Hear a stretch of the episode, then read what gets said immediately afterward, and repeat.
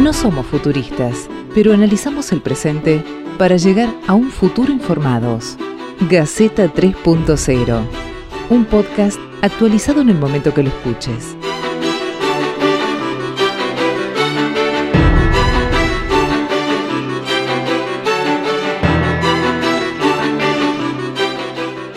Bueno, bienvenidos. Otro episodio más, el de Gaceta 3.0, este podcast que estamos haciendo entre amigos, colegas, periodistas de todo el país, que no hubiese sido posible probablemente si no fuese por la pandemia. Así que si algunas cosas positivas salieron, por lo menos para nosotros, es este producto que espero que, guste y que siga por un buen tiempo más. Eh, hoy quedamos mano a mano dos, nada más, y vamos a hablar de argentinos viviendo en el extranjero.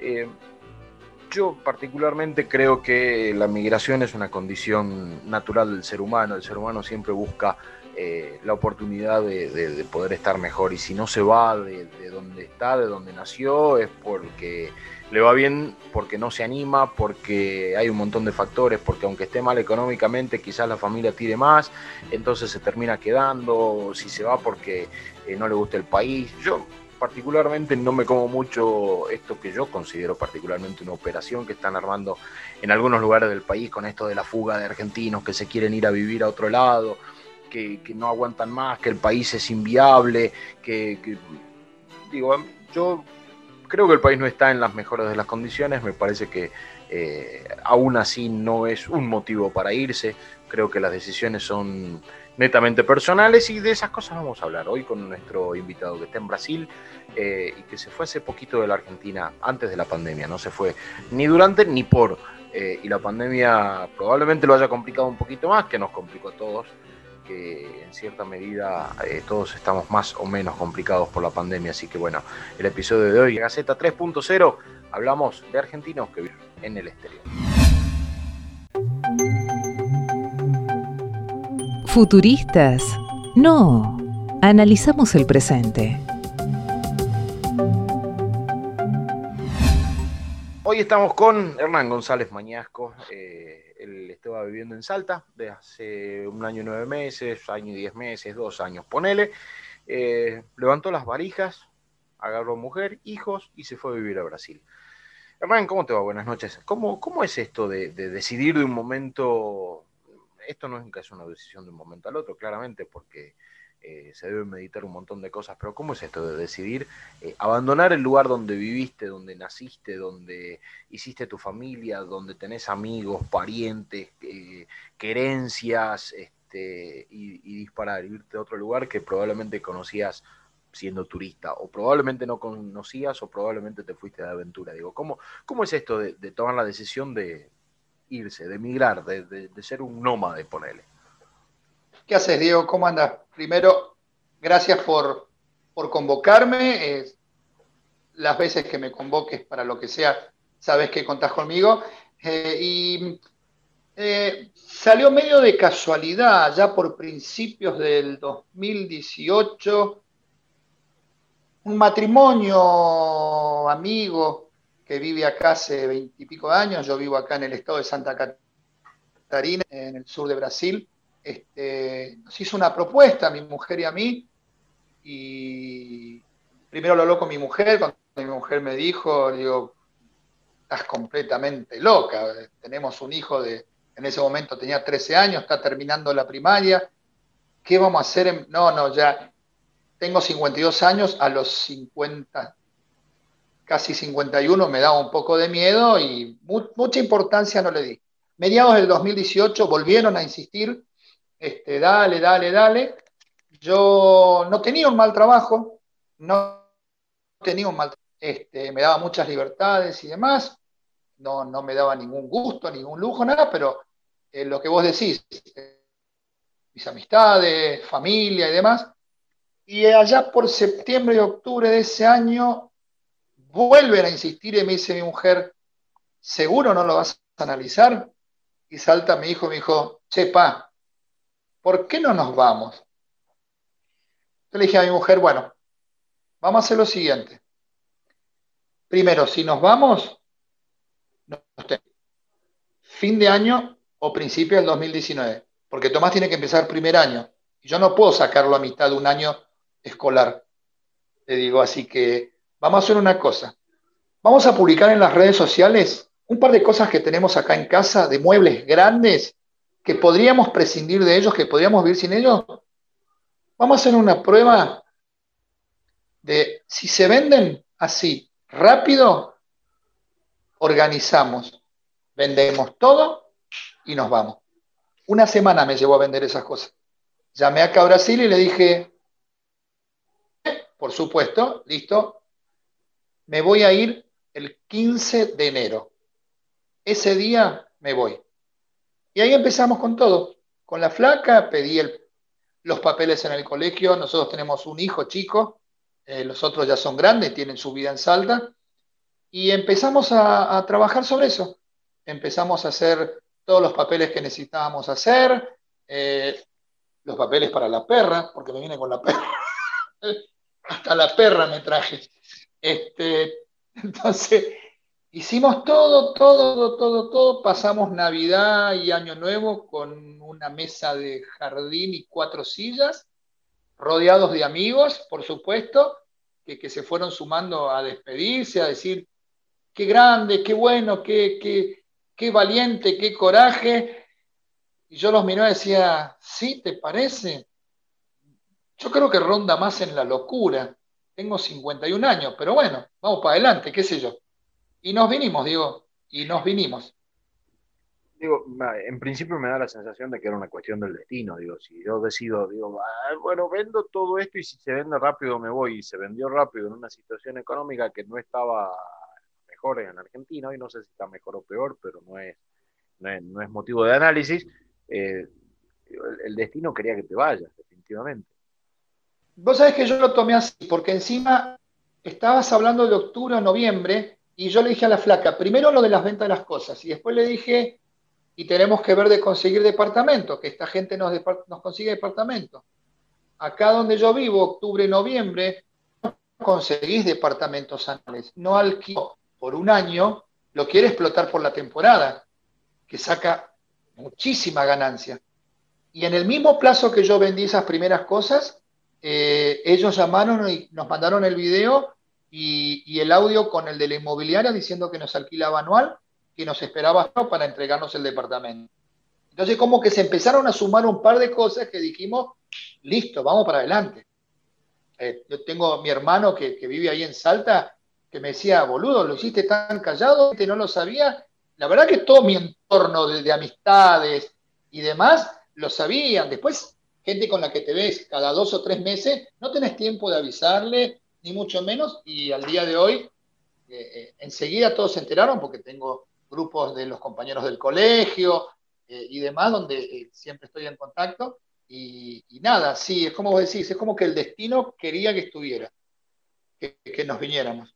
¿Y cómo es llegar a un lugar, digo, en el que podés ir de turista en cualquier momento de, tu vida, siempre que puedas y tengas la disponibilidad económica? Pero ¿cómo es llegar de extranjero a laburar en, otro lugar donde no sos del palo, donde eh, probablemente no hablas el idioma o lo hablas medio más o menos, donde no conoces los usos y costumbres de ese lugar?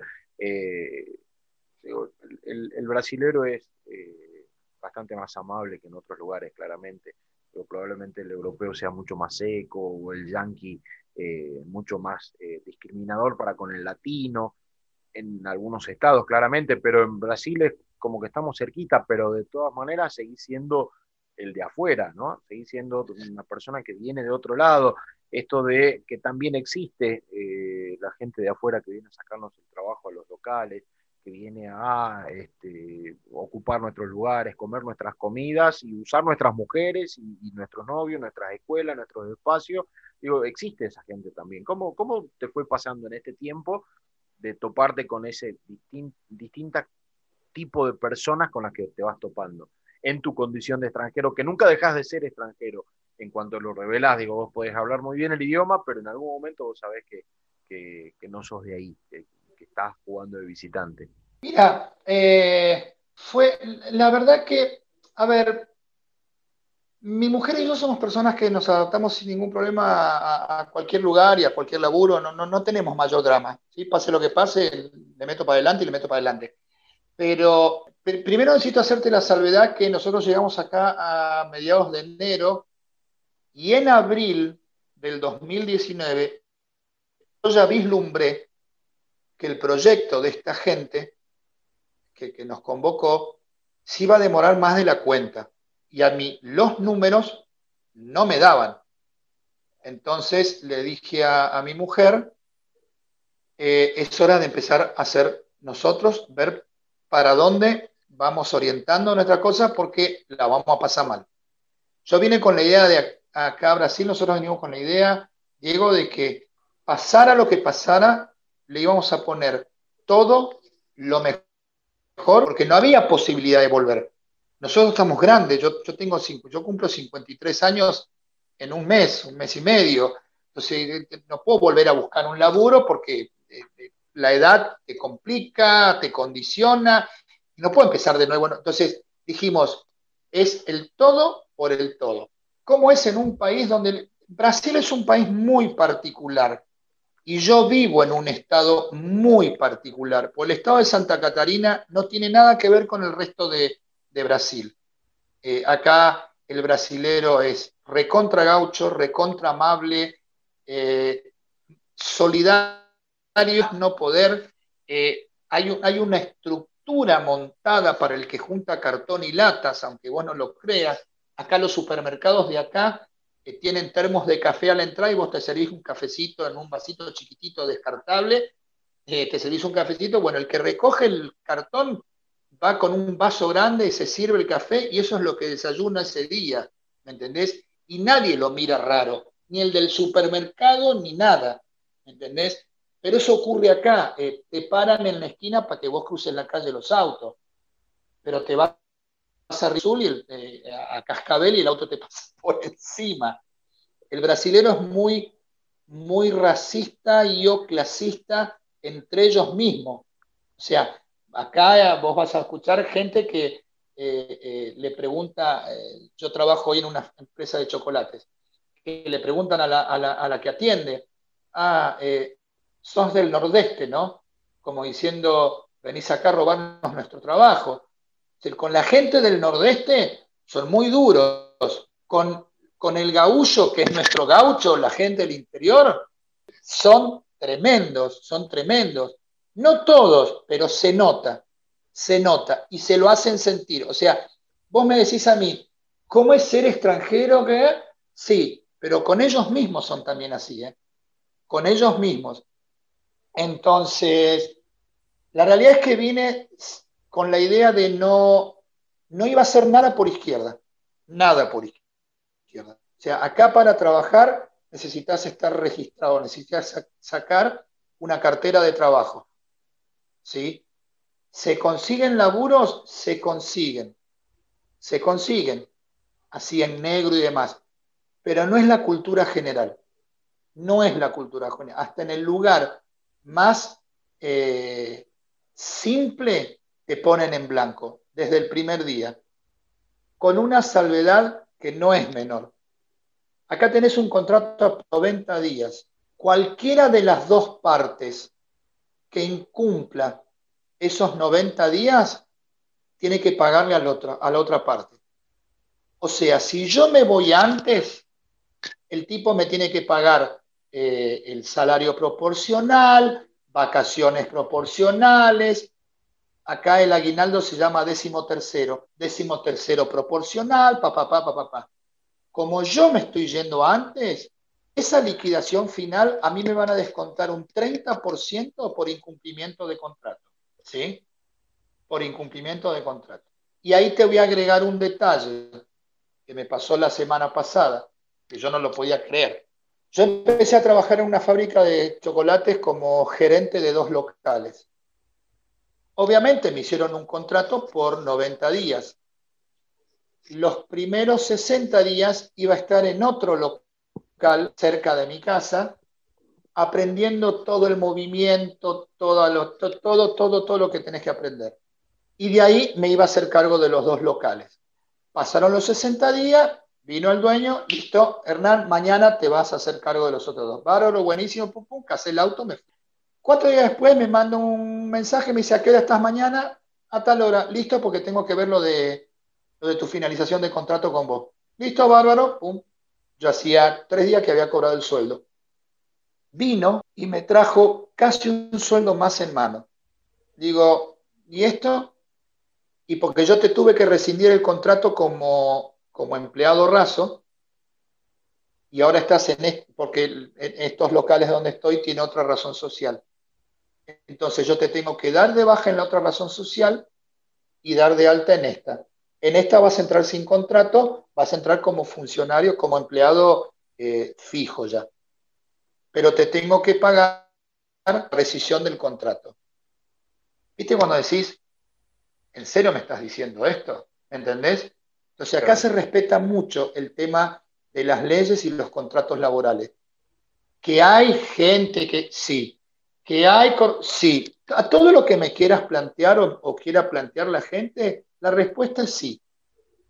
Pero la realidad que un empleado eh, con cartera tiene miles de beneficios. Acá, se usa, acá no usas el documento de identidad, por ejemplo. No lo usas. Jamás salís a la calle con tu documento de identidad. Salís con otro documento que se llama CPF. El CPF es lo mismo que el Seguro Social en Estados Unidos y lo mismo que quisieron hacer en su momento con el quill. ¿Te acordás cuando, cuando quisieron sacar, cuando sacaron el quill? Sí, ahí se escucha bien. Sí, sí, me acuerdo, me acuerdo. Bueno, la idea del quill era eso, eh, que con ese número ibas a hacer todo. ¿Qué pasa? Eh, empezaron a ver cinco personas en todo el país con el mismo número de documento. Pero ¿cómo puede ser? Y alguien vendía documentos por izquierda y hacía un montón de igual. Acá trabajás con, eso, con, ese, con, ese, eh, con ese documento que llama CPF y vos debes dos facturas de luz y ya informan en los servicios de, de control comercial que estás atrasado. Entonces, eh, volviendo a tu penal, no me fue difícil, me fue duro, me fue duro porque conseguir el laburo, hacer los papeles y que lograr hacerte entender, porque yo hablo, hablaba portuñol, ahora hablo un 70%, ahora mejoré bastante, pero según mi hijo, eh, tengo que tomar clases urgentes. Él al ir al colegio acá, hoy habla el portugués de una manera muy, lo escribe muy fluido y mucha gente no le cree que, que lo acaba de aprender. Entonces, fue duro, nos costó, pero con la calidez de la gente, con la ayuda de la gente, con no tienen acá no tienen problema en tomarte con la edad. No importa la edad que tengas. ¿Me servís para lo que necesito? Importa un poco la edad que tengas. No, no existe. Lo más difícil era, eh, eh, pues yo ya tenía la cartera de trabajo, pero acá no, present, acá no presentas, acá te piden experiencia comprobada en cartera. O sea, cada laburo que vos tenés, el que te toma, te firma cuando entras con el sello y te lo firma y te lo sella cuando salís. Entonces, eh, si necesitan un albañil, te piden experiencia en cartera. Entonces vos vas con tu cartera y tiene que salir las distintas empresas constructoras que fueron sellándote la cartera de trabajo. Ese es, tu currículum, tu cartera de trabajo. Claro, y esto en blanco, digamos, ¿no? Cosa que en Argentina sucede, sucede poco, por ahí un poco se complica. Digo, y eh, la excusa en Argentina es la carga social, los impuestos, que es carísimo tener un trabajador en blanco, que, la gente con planes sociales no quieren trabajar. Eh, suena probablemente más a excusa que, a otra cosa. Digo, no, es barato tener un trabajador en blanco, no, probablemente no, pero son las reglas de juego. Pero el argentino es como que no está muy acostumbrado a las reglas de juego. Digo, ¿no? Este, si vamos a jugar al básquet y yo puedo usar botines de fútbol porque me da ahí una, una ventaja sobre el otro, lo uso. No importa que las reglas del juego digan que no. Eh, me, parece que es más, más la argentinidad que otra cosa por ahí. Este, me llama la atención este tipo de cosas, porque uno eh, habla con gente que no vive en Argentina o, con gente que se fue, como es tu caso, y, lo primero que marcan es el, eh, el irrestricto cumplimiento de las normas, Las, leyes están para cumplirse. El Estado de Derecho está para cumplirse. Y, es muy difícil que la gente se aleje de eso. Tiene que, tiene que ser este, o, muy paso de vivo o, medio delincuentón como para, para, alejarse de eso. Y cuando hablan de corrupción, eh, el, Estado siempre es el corrupto, el juez siempre es el corrupto, pero no, no es corrupto el que, el que deja vencer la, licencia de conducir para coimear al, porque te sale más cómodo coimear al policía de tránsito. Que, digo, porque la corrupción privada nadie habla, ¿no? De, que paga los sueldos en negro. Yo, es, más complejo. Yo, te puedo asegurar, yo te puedo asegurar que no estás equivocado. Eh, no, no necesitas formar tu opinión de acuerdo a lo que yo te digo. Eh, sos un tipo que sabes que respeto muchísimo y que me gusta disentir con vos, muchas veces hemos disentido en las redes sociales, eh, pero me gusta disentir con vos porque eh, sos un tipo que trabaja con, con fundamentos, con, con ah, mira, está acá, está acá, simple, no, no, no, entonces no estás equivocado con eso. Eh, a veces me preguntan, y, yo no lo hablo solo por, por mi experiencia, sino porque también tengo amigos que, viven en el exterior. tengo un amigo, un matrimonio muy querido que vive en, un pueblo de España que se llama el Masnov, que no sé si es a cinco minutos de Barcelona o a cinco kilómetros de Barcelona. Para el caso es exactamente lo mismo el tiempo, la distancia, pero tienen un departamento frente al Mediterráneo que es espectacular la vista que tienen. Eh, lo que vos decís es así, es un tema de argentinidad. Eh, ¿Por qué no me quiero volver y por qué me he logrado insertar en el mercado laboral? Por, porque primero que siempre fui una, persona que siempre, no tuve problemas para laburar de lo que sea y, trabajo a, mi manera como yo creo que hay que hacer las cosas, ¿sí? Eh, cumpliendo, siendo respetuoso, si tenés una hora de almuerzo, te tomás una hora y o 55 minutos, no te tomás una hora 10, ¿sí? Este, 9, llegás 9 menos 10, o sea, es simple, no, no tiene mayor secreto. Bueno, eh, la gente que yo conozco que se fue al extranjero, a otro, se fue del país, otros países, motivados, como quitar al principio, por lo que sea, que se fue y que le va bien, es porque se adaptó a la norma y costumbre de ese país. Toda la gente, y te, y te invito, Diego, a que hagas un estudio de toda la gente que se volvió, que dijo no, una experiencia horrorosa que indagues cuál fue la experiencia horrorosa. ¿sí? Y te aseguro que te va a dar el 100%, si no es el 100, es el 90%, porque no se adaptó a las costumbres del lugar, a la norma del lugar. Capo, si vos tenés una, es una hora de almuerzo.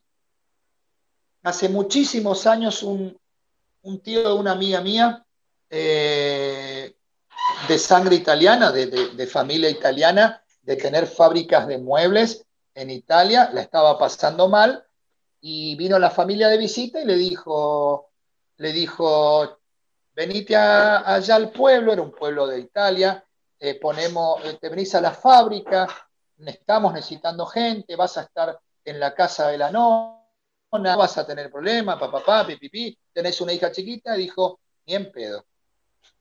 Pero no, ni loco, escúchame. Y la empanada del sábado en el farito, y el fútbol el domingo con los, con los amigos, no, déjate de joder. Yo no cambio esas cosas por, por estar mejor. Por, por, por, yo no puedo perder eso. Y la siesta que me gusta dormir, y sí, lógico, te va, te va, te va a, a, ir mal. Es así, simple. ¿Me entendés? Entonces es eso, es adaptarte a las normas. Eh, yo no solo me adapté yo, sino que hago que las personas que tengo a mi cargo respeten. Ayer yo le decía a, las chicas que sale a las 6 de la tarde, sale, termina su turno. Digo, ¿todo bien, Jesse? Sí, todo bien, Hernán. Son las 6 y 1, le digo, ¿qué haces acá? Uy, cierto, me voy. O sea, porque te lo hacen, porque te lo dicen. ¿Acomodaste? Sí. Chau entonces, ¿qué haces acá? No son muchos de pagar las horas extras, no a todos les gusta pagar las horas extras, entonces por eso es que te hacen cumplir a rajatabla el, horario de trabajo. Pero si tenés que pagarte horas extras, te las pagan. Ahora, eh, yo tengo una jornada de ocho, de ocho horas y tengo, dentro de esas ocho horas, tengo una hora de almuerzo. Claro. Ahora, pusiste como condicionante para volver el, tema de la edad. Probablemente eh, el tema de la edad sea mucho menos complicado para pibes más jóvenes que se van como de aventura a algún otro lugar y quizás los más jóvenes tengan más facilidad de moldearse o de reconvertirse y de acostumbrarse a usos, costumbres y leyes en otro lugar y si les va mal, eh, volver total, este, nada, fue una aventura. Eh, ¿Vos crees que esto es así? Digo, ¿crees que es, mucho más fácil eh, en, la juventud decir, bueno, me voy a probar suerte a, no sé, qué sé yo, Brasil, España, Bolivia, Estados Unidos, Canadá, lo que sea, voy como puedo eh, porque también está eso, ¿no? Me voy y, veo cómo entro, laburo en negro hasta que consigo la visa de trabajo, como se llama en cada lugar, y si no veo más bien, este, bueno, veo cómo vuelvo y avanzo de nuevo acá. Eh, eh, ¿Es un condicionante de verdad el tema de la edad? No, no, no, es, no es un condicionante y yo conocí una parejita de cordobeses que están en Córdoba y no se pueden mover de ahí. Los conocí de casualidad en el supermercado ellos habían llegado a Estados Unidos, habían estado seis meses en Estados Unidos y trabajaban de guardavidas en Estados Unidos y eh, como ya empezaba el invierno, se vinieron para acá a hacer el curso de guarda, él a hacer el curso de guardavidas, que acá cuando empieza la temporada siempre hay vacantes, muchas vacantes, y ganan muchísima plata un sueldo de acá para estar ahí en la playa y demás, son entre 4 mil y 5 mil reales, ¿sí? Entre, perdón, entre 3.500 y 4.500 reales. Eh, y él vino acá y llegó, pum, se inscribió, el mismo lugar donde se inscribió, que es la, lo que sería la intendencia allá en Argentina, eh, en el mismo lugar que se inscribió, le hacen el permiso de trabajo, le hacen todos los chiches y el pibe levantó mil reales en seis meses, 20 mil reales. De ahí en marzo se volvía a la Argentina, a Córdoba, hacían unas cosas, actualizaban la visa y se volvían a Estados Unidos. Bueno, lo agarró la pandemia y están en Córdoba ahora. Pero sí, eh, no es un condicionante la edad. Si te venís de joven, eh, te venís con 20, 23 años, 18, eh, este tipo de lugar donde yo estoy, trabajo a partir de octubre, hay un montón. Y si haces las cosas bien, después que pasa la temporada, ya te hiciste un nombre, ya te conocen, podés seguir trabajar. Hay algunos lugares que reducen el personal, hay otros que no, porque el negocio va bien y así. Entonces, eh, eh, la realidad es que lo, charlábamos antes de que empiece el, programa, Diego. Brasil en estos momentos tiene un secreto que creo que ahí radica todo. Ellos no tienen inflación. Ellos no tienen inflación. Acá una suba de salario es del 2,5%. ¿Y por qué te subirían más si la inflación es del no llega al 4% anual? ¿Entendés? Entonces, vos podés planificar. Vos, vos podés planificar, armar distintas cosas y demás, porque yo pago hace un año y nueve meses, salvo la, la leche, el arroz y el, el arroz, el azúcar y el aceite, hace un año y ocho meses que pago lo mismo de luz, lo mismo pago la garrafa de gas, este, y prácticamente todo lo que compro en el supermercado sale exactamente lo mismo. Tenés variaciones, un real, entre un 3 y un 5% entre mes a mes, para arriba o para abajo, las ofertas de toda la semana. Yo ya sé qué día comprar las frutas y verduras en el supermercado más grande que tengo acá, que encima lo tengo a la vuelta de mi casa. Eh, eh, todo es así. La ropa sale exactamente igual desde que yo vivo acá, la ropa cuesta exactamente lo mismo. ¿Entendés?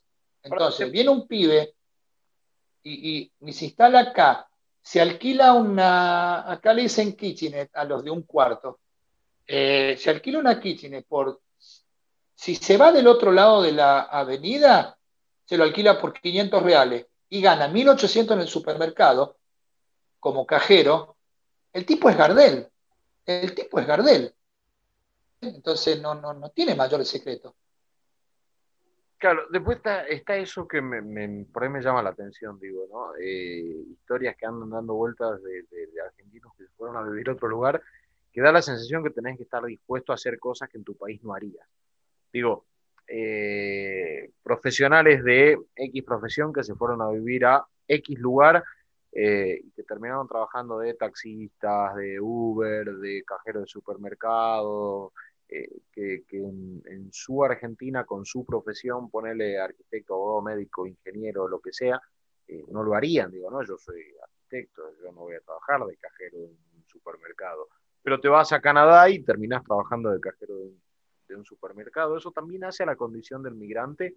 Digo, ¿viste algunos, algunos casos de, de, esto? Porque hay, uno los lee por, por internet, por las redes sociales, lee casos de gente así, que digo, no está mal hacerlo, no está mal reinventarse, no está mal este, cualquier trabajo, cualquier trabajo es digno, sea el que sea, sea el de tu profesión o sea el de recolector de residuos, por, citar un caso, qué sé yo, de, algo que nunca haríamos eh, en, nuestro propio país. Digo, eh, ¿por, qué no apostar a eso también dentro de tu, propio país en vez de irte? ¿no? Son, son cuestionamientos que me voy haciendo en el camino. Creo, creo que pasa un poco por el ego, por el ego que tenemos los argentinos. Yo creo que pasa por ese lado. Estás en otro lugar, decís, bueno, no me conoce nadie eh, y le doy para adelante, qué sé yo, tengo que hacer esto, me, voy, a, voy a pasar hambre o lo que sea. Eh, no, estoy en mi, en, mi, en mi provincia, soy ingeniero, no voy a manejar un taxi, mirá, justo me pasa, me, me sube eh, el, el padre de los compañeros de, mis hijos de la escuela y me dice, ah, estás, ¿cómo no eras ingeniero? ¿Estás manejando un tacho? Yo creo que pasa por ese lado. Siempre lo creí. Mi viejo que ha sido, eh, mi viejo ha sido eh, gerente de la Renault en, la época que vivíamos en Misiones, fue gerente del Diners cuando, ¿qué antigüedad? Diners. Eh, del Diners cuando, estoy viviendo, fue gerente del Diners cuando el Diner se instaló en Salta y demás, y cuando nosotros, cuando viejo se quedó sin laburo, mi viejo se puso a vender faroles, se consiguió un soldador que le hacía unos, mi viejo tiene una biblioteca tremenda, eh, y, y, agarró le llevó fotos, de, le llevó los libros que él tenía para que haga unos, le haga faroles, y mi viejo salía por los barrios a vender faroles, o sea, no, no, no, y no se le cayó una moneda, y yo aprendí eso y vi eso, pero eh, pasa un poco por el ego, creo que tenemos, yo nunca haría eso y demás, y es algo que acá también lo aprendes, acá el y voy a resaltar algo. Eh, vivo en un estado que es muy diferente a lo que es Río, San Pablo, a lo que es Salvador de Bahía, que hoy me decía una de las chicas que tengo a mi cargo que, es este, que Salvador de Bahía es peligrosísimo, no podés andar después de las 7 de la tarde porque o te roban o te meten un, palazo. Eh, yo vivo en un estado muy particular, ¿no? Eh, y acá, donde yo vivo, la gente que tiene muchísima plata tiene un perfil tan bajo. Vos vas al negocio, vos, no puedes creer, y no les importa. No, no, yo tengo un amigo que es ingeniero, eh, está a cargo del proyecto de las dos torres más grandes de Sudamérica, acá en Balneario Camboriú. El año pasado hubo una fiesta en su casa a la que fuimos con, con, mi mujer y mi hijo. Una fiesta que se hace acá siempre en junio por San Juan. Se hace una fiesta muy grande acá, con la gente se, se, disfraza, qué sé yo. Y se hizo en el patio de su casa, se instalaron unas carpas, qué sé yo, un lugar de ensueño. Vive sobre lo que sería un cerro con vista al mar y a todo ciudad. Y él estaba atendiendo el puesto de panchos que habíamos armado de ojotas y bermuda y no le importaba, o sea, tienen ese perfil, son completamente descontracturados. Ninguno está en pose, ninguno muestra lo que... No, no, no, no. Es otra idea, es otra mentalidad. Es otra mentalidad. Yo hace mucho tiempo, cuando vine a Brasil, eh, yo me acuerdo que decía, eh, es un tema cultural. Y me decían, ¿qué? ¿Son más cultos? No, no, es un tema de... Acá no ves un solo viejo en un banco para cobrar su jubilación. No los ves. Acá a los 60 tenés derecho a todos los colectivos dentro de todo Brasil, gratis, gratis. Acá tienen el sistema de salud. Yo no tengo obra social, acá, no existen las obras sociales, no existen. Acá hay dos o tres planes de salud que son carísimos y son bastante obsoletos. Eh, y te ofrecen, por un lado, hay empresas que te ofrecen plan de salud y por otro lado, plan odontológico. El plan de salud no incluye odontología. Entonces, yo me atiendo en lo que serían las en la Argentina, eh, yo me atiendo acá, sí. Ellos tienen un plan de salud que modificaron, que acaba de cumplir 20 años, que es un avión. Te dan los remedios, absolutamente todo. Todo. Y lo único que haces es ir 8 menos cuarto de la mañana, llegás, hay siete personas sentadas en distintos lugares decís, perdón, ¿quién es el último? Yo, listo. Ya se sabe que dan, ponele 15 turnos por día. Entonces a lo sumo van a ir 20 personas. No hay 150 personas. Si, si hicieron las 8 menos cuarto, no fuiste y no vayas, pues no va a conseguir turno. Entonces, y te atienden en el momento te atienden en el momento. Entonces sale la mujer, hola, sí, buenos días, abre la puerta y se empiezan a parar todo y se empiezan a acomodar las fichitas. Así. ¿Quién estaba primero? ¿Qué? Y vos te parás atrás del último. Entonces tienen un plan de salud que lleva 20 años. Y toda la gente que yo conozco, hasta este ingeniero que te cuento, se atienden en el hospital. Se atienden en ese. El salud del Estado funciona bárbaro que tiene para mejorar un montón. Que justo donde yo vivo están poniendo en, funcionamiento las otras áreas del hospital porque las habían cerrado. Sí, es cierto. Si me pasara algo de urgencia, me tienen que llevar acá 15 kilómetros. Pero el estado donde vivo tiene cinco ambulancias a disposición. Entonces, este, o la flaca me deja morir acá en la esquina, no importa eso.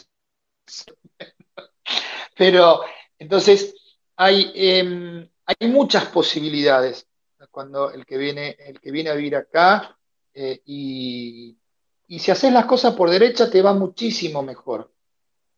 Podés meterte a trabajar en negro, pero son tantos los beneficios que tenés si te pones como eh, registrado, son tantos los beneficios que eh, te lleva la marea, ¿me entendés? te lleva la marea a hacerlo de manera correcta.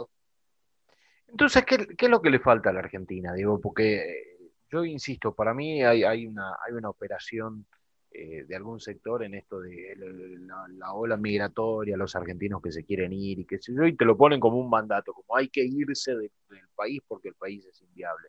Yo, me, parece que en realidad lo que le falta es, eh, insisto, un poquito menos de ego, respeto por las normas, eh, que el Estado funcione mejor y exigirle al Estado que funcione, que funcione mejor, pero nosotros también ser más respetuosos y cuidadosos con las cosas nuestras y con las cosas del Estado.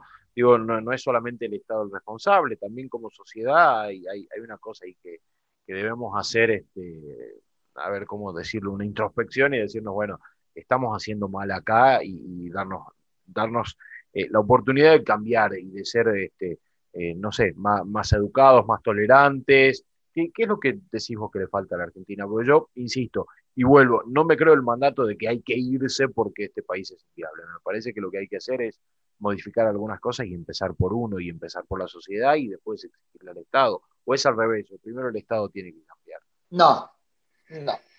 Para, para mí es la, tenemos que cambiar como sociedad, digo. No, yo, yo, yo creo profundamente lo mismo que, eh, lo mismo que vos decís. Yo creo que eh, ese alarmismo, hay que ir, hay tanta gente que me hace acordar cuando sacaron la ley del divorcio, ay, todos los divorcios que van a haber, la ley del aborto, ay, todo lo que va a salir a abortar, paren un poco, en serio, dale, el mundo avanza, el mundo avanza y nosotros retrocedemos.